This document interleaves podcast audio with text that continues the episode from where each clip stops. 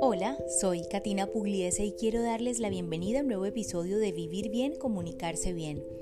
En esta era de la virtualidad acelerada a causa de la pandemia, pareciera que la brecha digital cada vez va cerrándose más.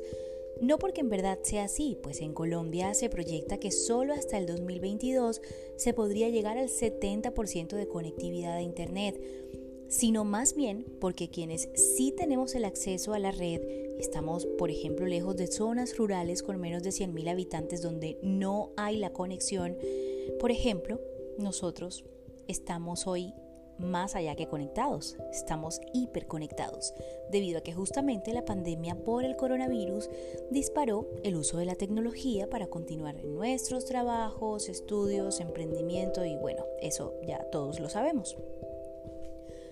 Pero más allá de que somos una población hiperconectada, por estas razones que ya les recordé, se sumó al parecer que pues después de tantos meses, casi siete, encerrados entre una cuarentena estricta y las medidas de flexibilización, nos tocó acudir a Internet como el mayor distractor en medio del confinamiento.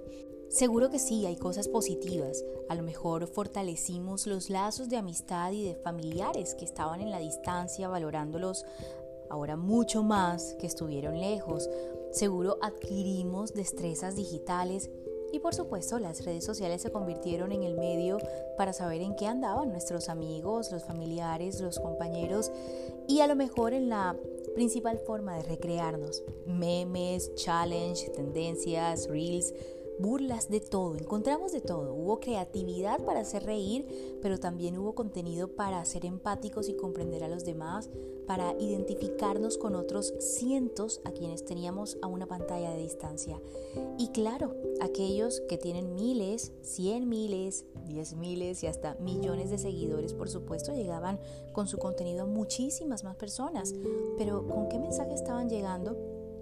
Bueno, la intención aquí no es cuestionar pero seguro muchos nos dieron tranquilidad, entretenimiento, conocimiento o simplemente ocio.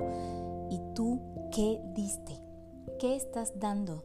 ¿Crees que debes tener millones de seguidores y te pones un mínimo de likes para sentir que alguna publicación funcionó?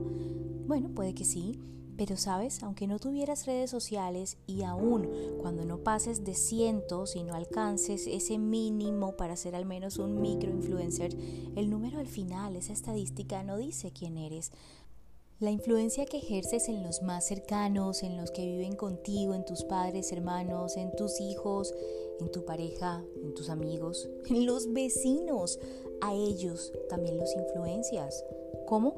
Pues con tu ejemplo, con la forma en que hablas, en que los tratas, el respeto que les das, la reverencia con las que pues te diriges hacia ellos, cómo te comportas y no necesitas estar verificado con un chulo azul para hacer más por los que te rodean. ¿Qué estás aportando? ¿Buena vibra? ¿Mensajes positivos? ¿Tutoriales de lo que sabes hacer? ¿O muchas sonrisas? Pues justo en este momento en que estamos sobreexpuestos a la información o infoxicados e hiperconectados, créeme, tú también eres un influencer. ¿Y cómo puedes influenciar a los demás?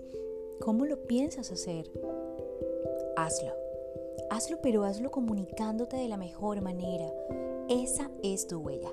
Esa es tu influencia. ¿En serio? Influencer. Hasta la próxima.